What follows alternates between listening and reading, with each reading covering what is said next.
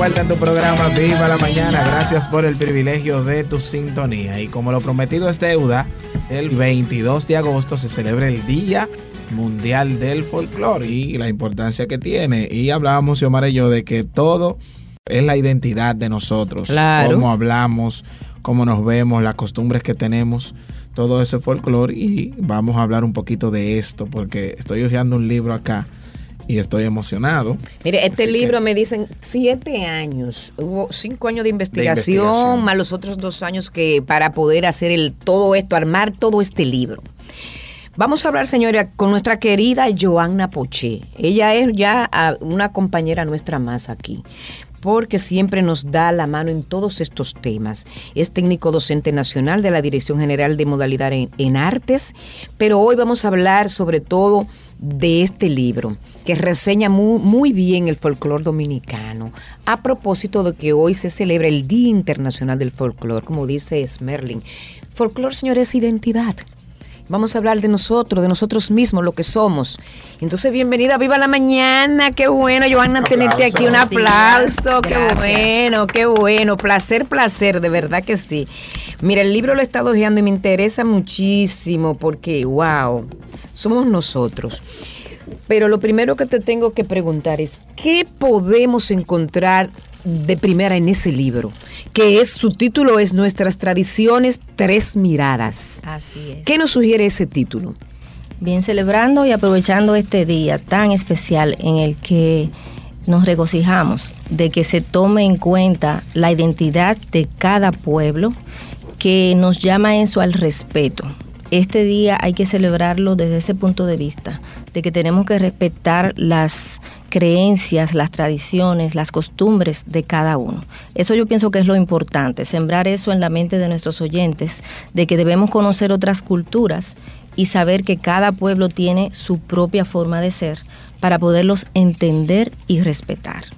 A partir de ahí, eso es lo que hacemos. Yo soy además directora del grupo de folclore de la Universidad de APEC y lo que hacemos es investigación en el campo, en el terreno, con nuestros estudiantes para que ellos entiendan y puedan procesar lo que somos como dominicanos, pero no desde un punto de vista de una clase media o clase alta, que son los que tienen eh, la posibilidad de accesar a una universidad de, para hacer sus estudios, sino que ellos entiendan cómo vive el pueblo y que valoren a cada una de las personas que lo conforman, a ese vendedor, a ese chiripero, a esa, A esa doña costurera, a, a cada uno, porque todos aportamos a lo que somos. Eso Entonces. Sí.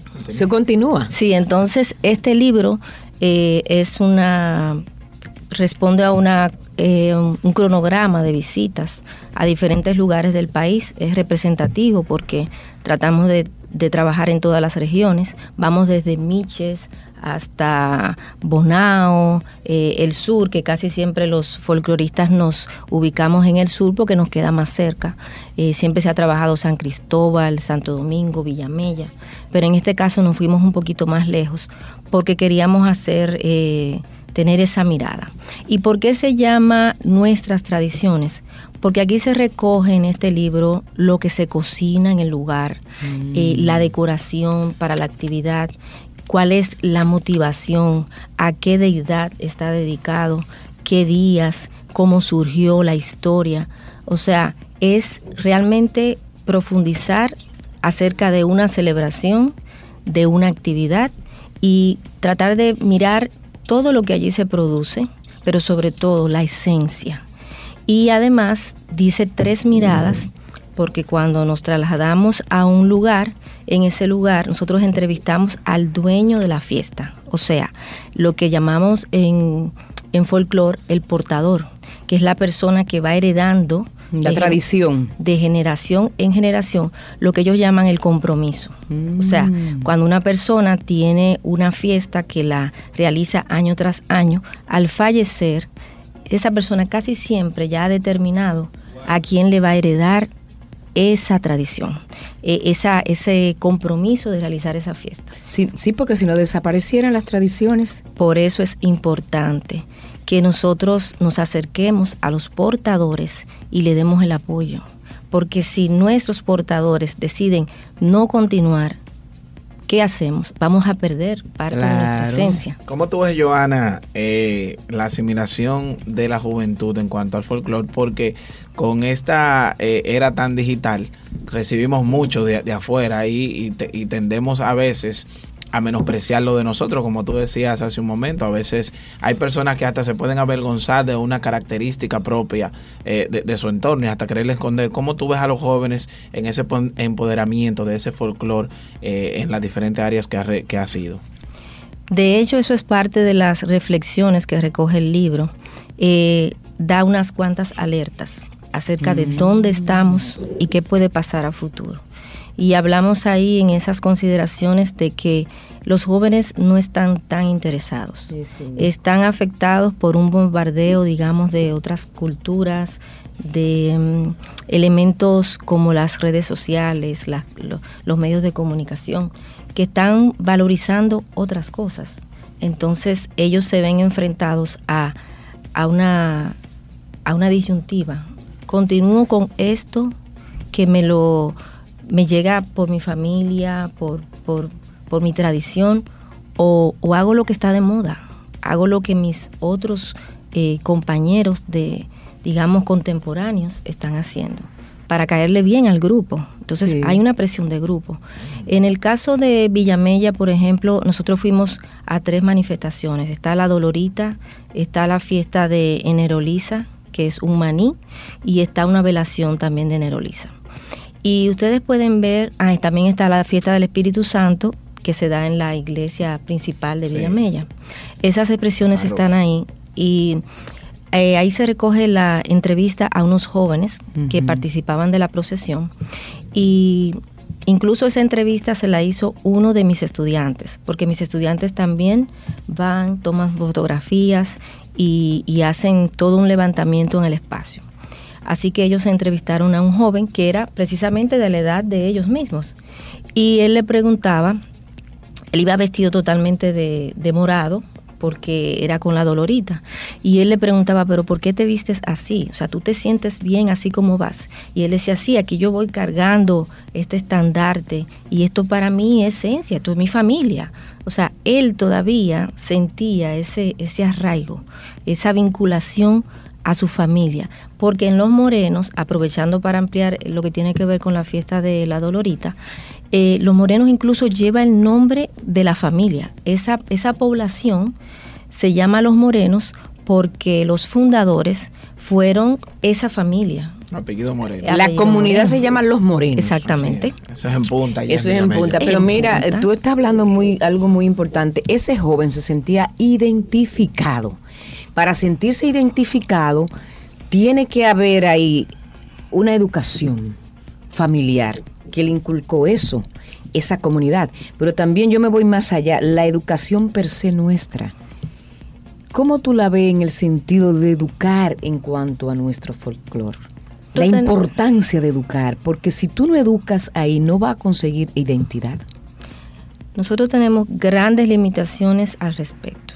Nosotros como Ministerio de Educación, aprovecho esta plataforma, tenemos que replantearnos qué somos, porque hay una negación hacia todo y ojo, estoy siendo muy muy directa con este planteamiento, pero lo asumo como folclorista e investigadora que le duele eh, lo que es su cultura, lo voy a plantear. Eh, existe una negación sistemática de lo que somos y de todo aquello que nos llega desde esa parte negra que tenemos. Eso es así. Sí. Em, claro, cuando hablamos de elementos negros, hablamos de elementos que están asociados a las limitaciones, a la pobreza. Tal vez eso no es lo que andamos buscando, pero tenemos que saber de dónde venimos para entonces plantearnos los desarrollos y todas las transformaciones tecnológicas. O sea, si yo no sé de dónde vengo, cuáles herramientas yo tengo para ponerme en el camino, en la trayectoria para llegar. O sea, yo tengo que entenderme primero. Nosotros somos el producto de tres razas. Nosotros tenemos una parte española y también tenemos una parte taína. Y todo eso es lo que nos conforma. Y hago ese planteamiento tan fuerte porque muchas veces cuando uno intenta trabajar estos temas, eh, tenemos la resistencia de, por ejemplo, de han surgido muchas iglesias evangélicas eh, que plantean que eso es demoníaco, Ah, que sí. eso no puede ser. Y eso está afectando, por ejemplo, en Villamella, bastante. Porque en el recorrido que hacíamos, usted sabe que la Virgen va recorriendo Sí. eh, en, eh, cercano al Jueves Santo toda la comunidad y habían unas paradas establecidas de familia en familia que pertenecían a la cofradía. Pues resulta que el recorrido cada vez es más corto porque hay muchas personas que se han asociado a la fe evangélica y entonces ya ellos repudian totalmente. Eso se entiende y se respeta. Lo que no podemos es eh, plantearlo con una negación, digamos, eh, hasta violenta a veces. Sí. O sea, es, eso es lo que, ¿recuerdan el llamado que hice al principio? De la tolerancia y el respeto. Sí. O sea, yo no les puedo decir aquí sentada que yo creo y practico esto que está aquí en el libro. Yo tengo una mirada científica imparcial, pero yo los respeto. Igual que podría respetar a alguien que profesa una religión hindú Sí. o alguien que el mismo evangélico, yo lo respeto. Claro. Y a mí, Tenarón, y a todo el que venga. Porque cada quien, señores, eso es identidad. Claro. Cada Eso es quien parte. tiene su forma y esa forma se respeta y se convive en tolerancia. Sí. Y eso es lo que entendemos que hay y, que y yo, y yo creo que esa parte de, de la negación a esa parte negra que tenemos, ¿verdad? Para hablarlo así abiertamente, ha ido quizás en detrimento de, de, por ejemplo, el merengue, ¿verdad? Que es una música que tiene sus influencias africanas, probablemente de la que más tiene, que es de, de esa parte. Y hoy en día vemos cómo el merengue está pasando por un, vamos a decir, una crisis en cuanto a, a- a- comparado, por ejemplo, con los 90. Ya hay más ritmos urbanos que están subiendo por encima porque los jóvenes van aceptando eso que le estamos vendiendo y estamos entonces echando de lado eso que es nuestro merengue y probablemente también ahí va sufriendo ese- esa parte del folclore en, en cuanto a la música. Yo no creo que en el caso de merengue sea una crisis. Para mí es una transformación. Una transformación. Hay algo que, que es importante que destaquemos aquí. El folclore está vivo.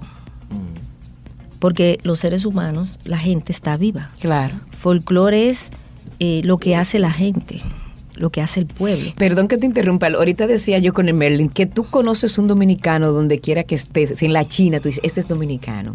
Por la forma, la expresión, cómo habla, pero esa es parte de su esencia de ser dominicano. Así es. Me- Así no es. sé si interpretaste lo que, lo que está Claro, acorde con claro. lo que tú estás hablando. Claro. Y, y eso va evolucionando. Por eso es posible que el merengue simplemente esté pasando por un proceso de evolución. Y qué bueno, porque de ahí van a surgir, van a surgir, perdón, otros elementos que no teníamos hace Lo- unos que lo van a años. enriquecer, vamos a decir. Claro que lo van a enriquecer. Porque fíjate que ahora, anteriormente hablábamos de el merengue típico y el merengue popular o merengue de salón.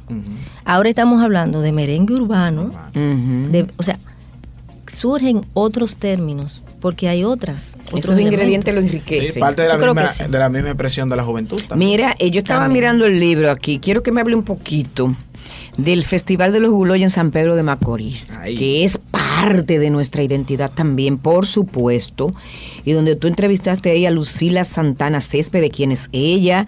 Eh, también hay un informe de Catherine Santana Suero, integrante del grupo de UNAPET ahí. Y mirada de Luisa Mateo, o sea, todo en es- eso se encuentra en, en uno de los de los capítulos. Esa es libro. una visita, perfecto. Eso es una visita, Ajá. pero va- vamos a hablar de eso, del, del, del, del Festival de los Guloya de San Pedro de Macorís.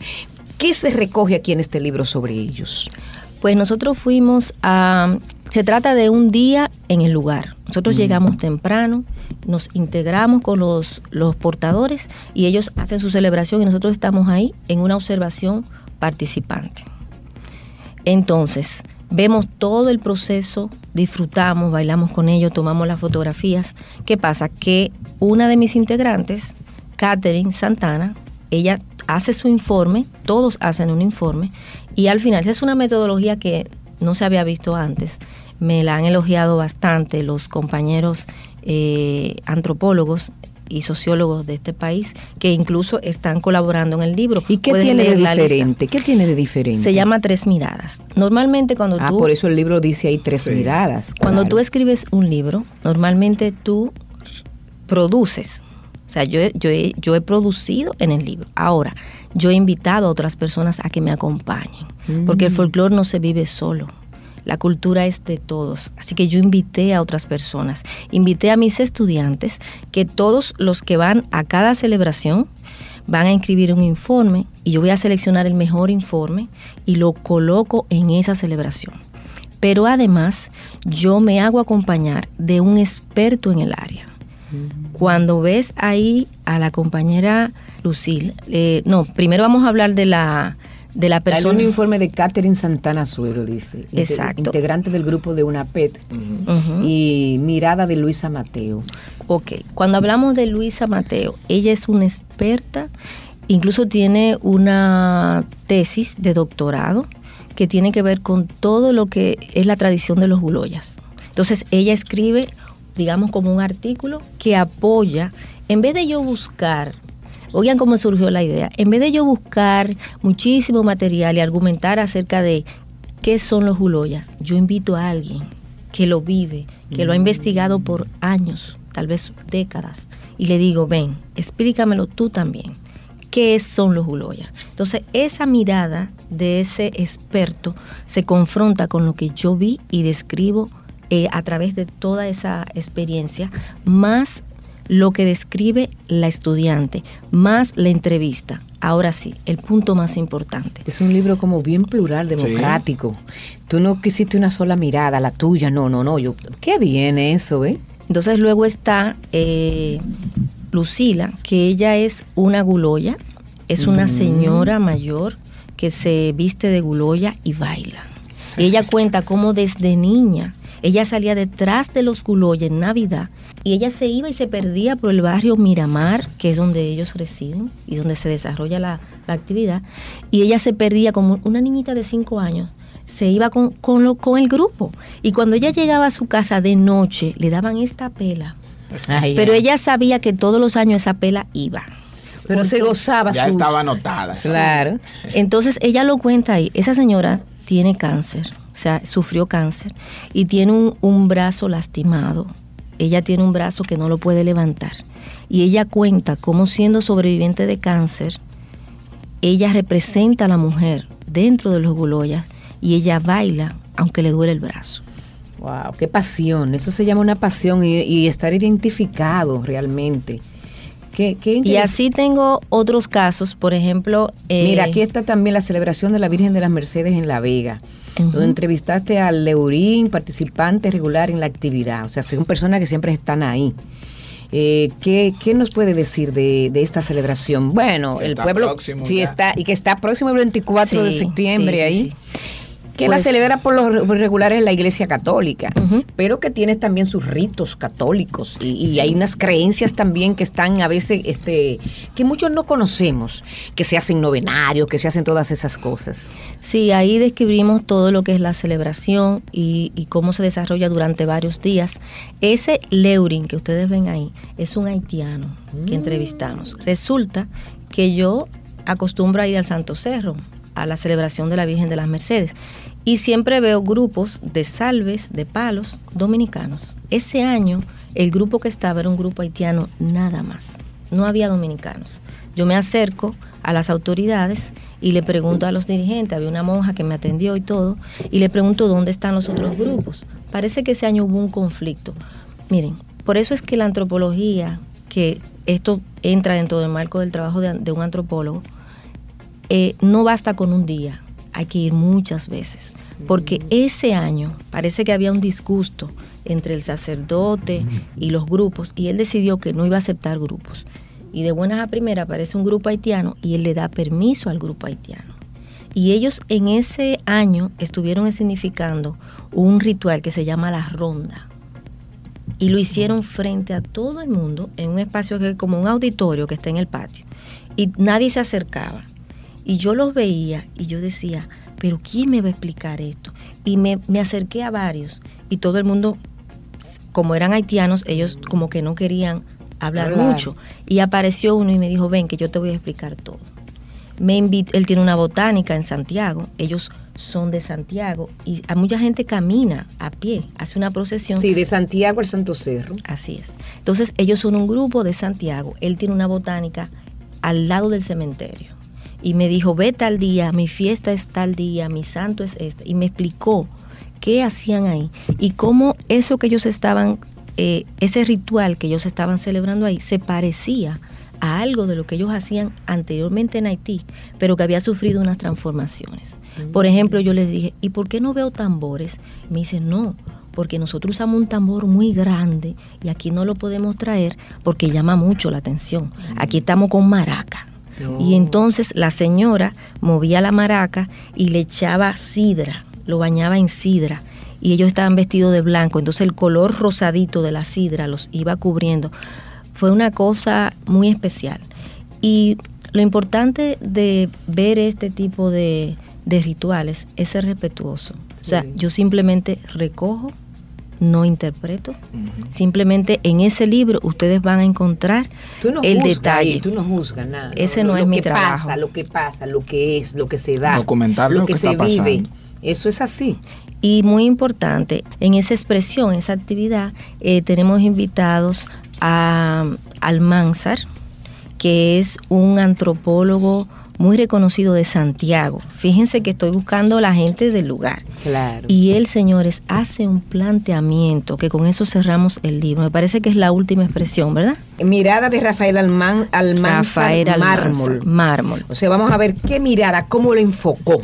Señores, eso es de morirse. Él plantea que a quién ayudó la Virgen realmente. Ajá.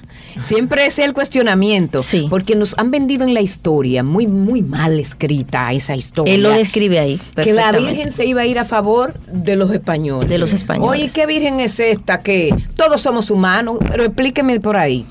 Pero, oye, tú sabes que la historia, siempre yo hablo en estos términos porque a mí como, como, como que eso me da soberbia un poquito. Pero plantea- ahora vamos a ver lo que dice la persona de que tú hablas, de, de Rafael Almanzar. Rafael. ¿Quién- ¿A quién defendió ella? Vamos, porque... Eh, como antropólogo, él no se parcializa tampoco. Porque me he rodeado de los mejores. Entonces, eh, lo que él plantea es, con datos históricos, con libros citados, de que hay algunas, algunos planteamientos de la historia que no pueden ser correctos. Incluso él habla de cifras que no tienen un soporte, que no es posible.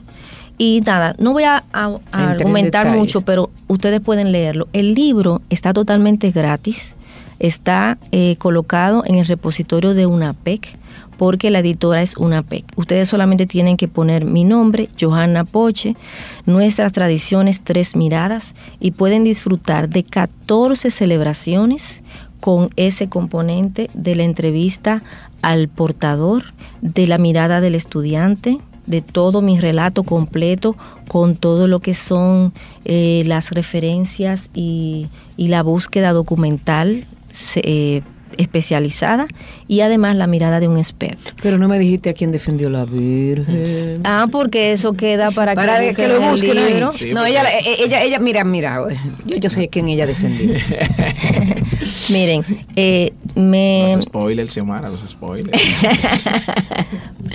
Me he hecho acompañar de especialistas de alto nivel, a quienes respeto muchísimo. Como pueden ver aquí en la, en la portada, al lado dice, gente que tengo que agradecer. Eh, Dagoberto Tejeda. Eso te iba a preguntar porque ese es el número uno aquí en uno de- que una persona que Una personalidad. una que- personalidad en el mundo del folclore dominicano. Cuando, es- cuando se va a hablar de folclore hay que buscarlo a él aquí. Y lo importante es la calidad humana de toda esta gente. Permítame leerle el Claro. listado. Tengo a Milton Martínez, él es de San Cristóbal y estuvo hablando de la fiesta de Santa María.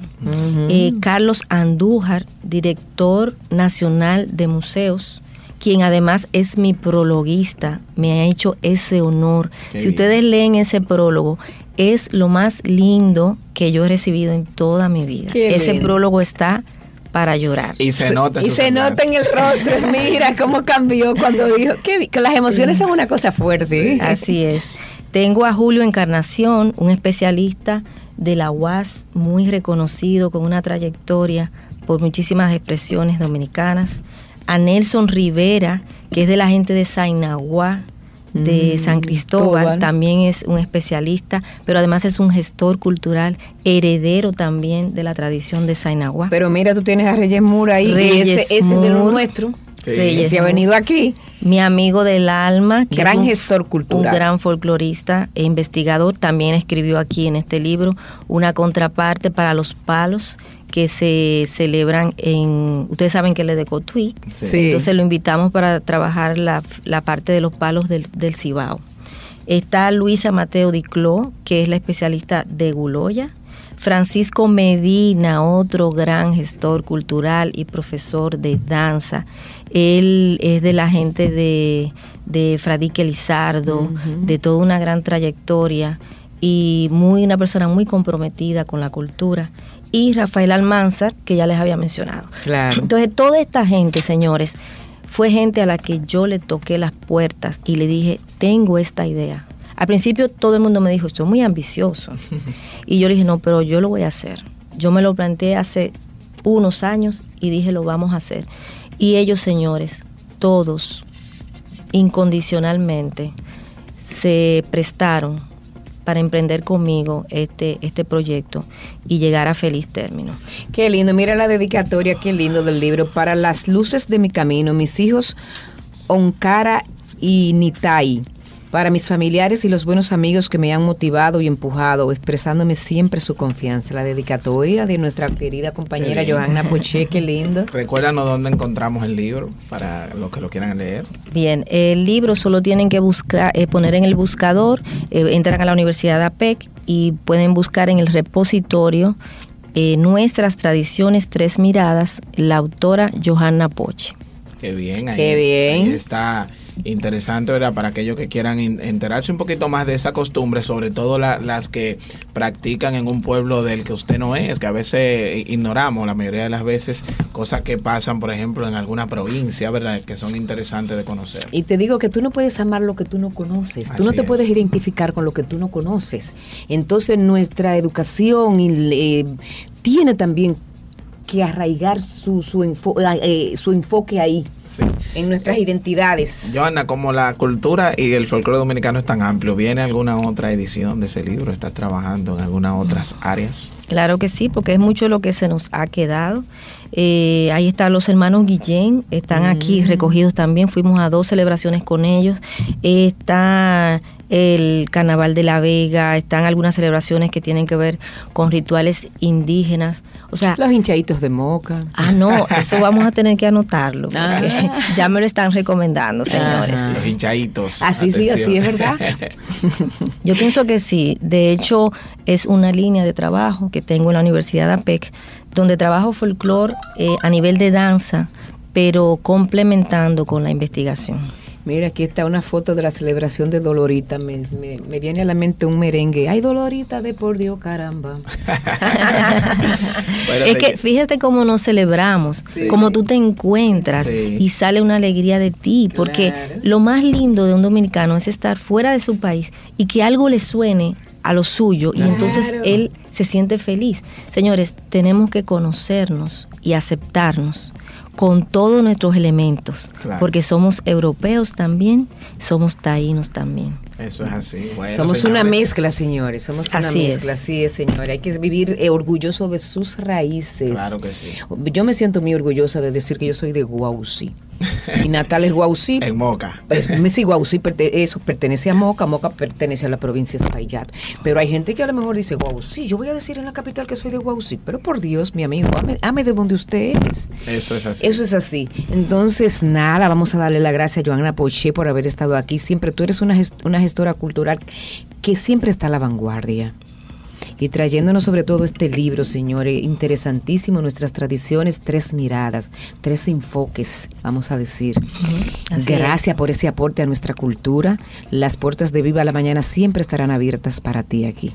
Muchísimas gracias. Y esa es la idea de, de, hacer el libro, de que haya un referente, un aporte más. Necesitamos más personas produciendo y escribiendo, porque si todos lo gritamos a voces y decimos somos un pueblo que tiene unas características, vamos a amarnos como somos, vamos a lograr que todo el mundo lo entienda. Y felicidades también a ti en el Día del Muchas Folclor. gracias, muchas y, a todo- gracias. y con Joana a todos los folcloristas del Claro. país, ¿verdad? Que, traba- que trabajan porque se mantengan esas costumbres en los diferentes lugares. Usted, como de costumbre, siga con nosotros. Esto es ¡Viva la mañana!